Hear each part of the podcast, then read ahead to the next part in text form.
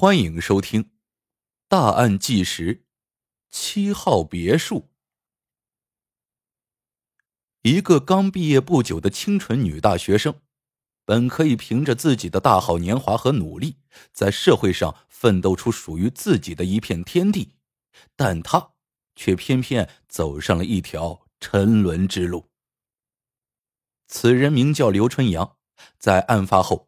有很多人传他毕业于一所名牌大学，其实据他自己交代，他只不过是东北一所普通专科学校的学生。毕业以后，他很快涉足色情行业，并成为其中的佼佼者。先是当按摩小姐，后来因为出色的组织管理才能，出任领班。他手中还掌握了一本花名册。和京城各色人等的客源。他干练，而且工于心计，善于经营，靠着租借来的位于亚运村的七号别墅，从事肮脏生意，被称作“当代妓院”，从此越陷越深，最终走向了不归路。刘春阳刚开始只是一个大专院校的毕业生，为何最终走上了这条路呢？说起他的经历，还要从他的家庭说起。一九七一年，刘春阳出生于吉林省白山市。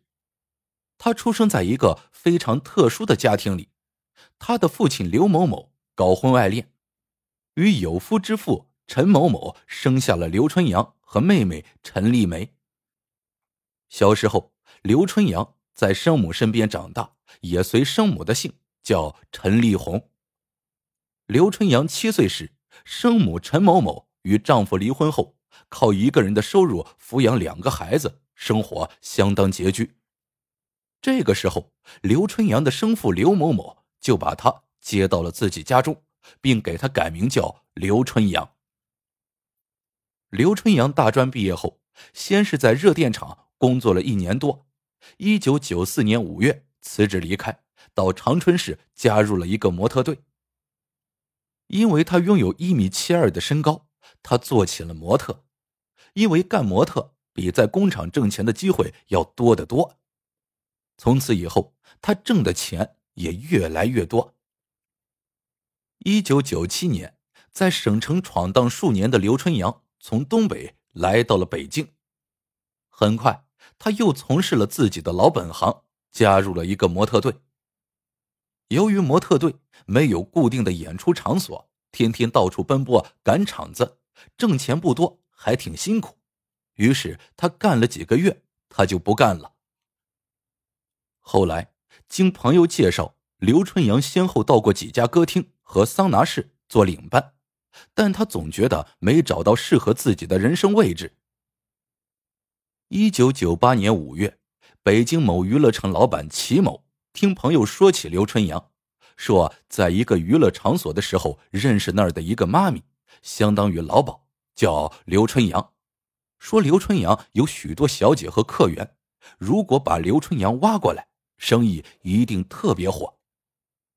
齐某听罢，遂向这个朋友索要了刘春阳的联系电话，与刘春阳联系。很快，刘春阳被聘到该娱乐城任桑拿部领班。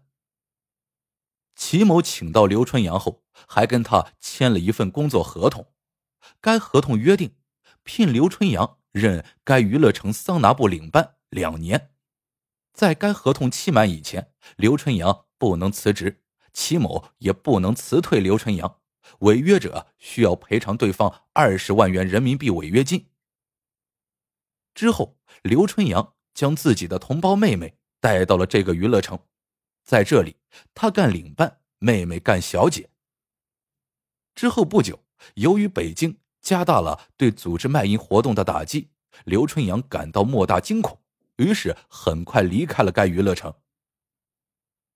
一九九九年三月初，刘春阳听人说有人在别墅里开娱乐城，既隐蔽性强，生意又火爆，他心动了。他凭借自己干妈咪时的经验和网络，决定重整旗鼓，大干一场。很快，他通过中介租了位于北京亚运村的北辰花园别墅内七号院别墅，每月租金四万八千元，每季度交付一次。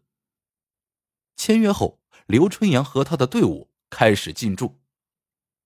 七号别墅坐落在整个别墅区里面，门口有保安人员站岗，在别墅区里生活工作的人员均要办理出入证，外人来要进行登记，可以说是一个非常隐秘的地方。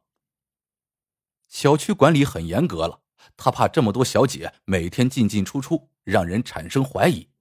就只给自己和另一个司机办理了两个出入证，小姐每天上下班都由内部租赁的一辆白色面包车进行接送。客人来别墅也要事先打电话报出车号，然后在指定地点等候，刘春阳派车去接。刚开业的时候来的客人太少，刘春阳一方面绞尽脑汁寻找过去的朋友、熟人联系客源。另一方面，发动小姐联系客人，因为来别墅的小姐原来大都是在别处的歌厅、桑拿坐台，许多人都有自己的熟人。这些办法还真管用，别墅真的红火起来。据不完全统计，自别墅开张后的两个多月时间里，最多的一天来此消费的客人竟达到了五十多人，有时客人来这里竟然都排不上队。七号别墅的特殊之处在于，它没有任何掩护手段。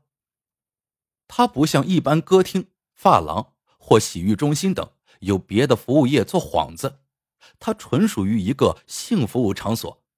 用旧社会的话来说，是个窑子，就是个妓院。七号别墅的小姐们，她们为什么甘愿牺牲自己呢？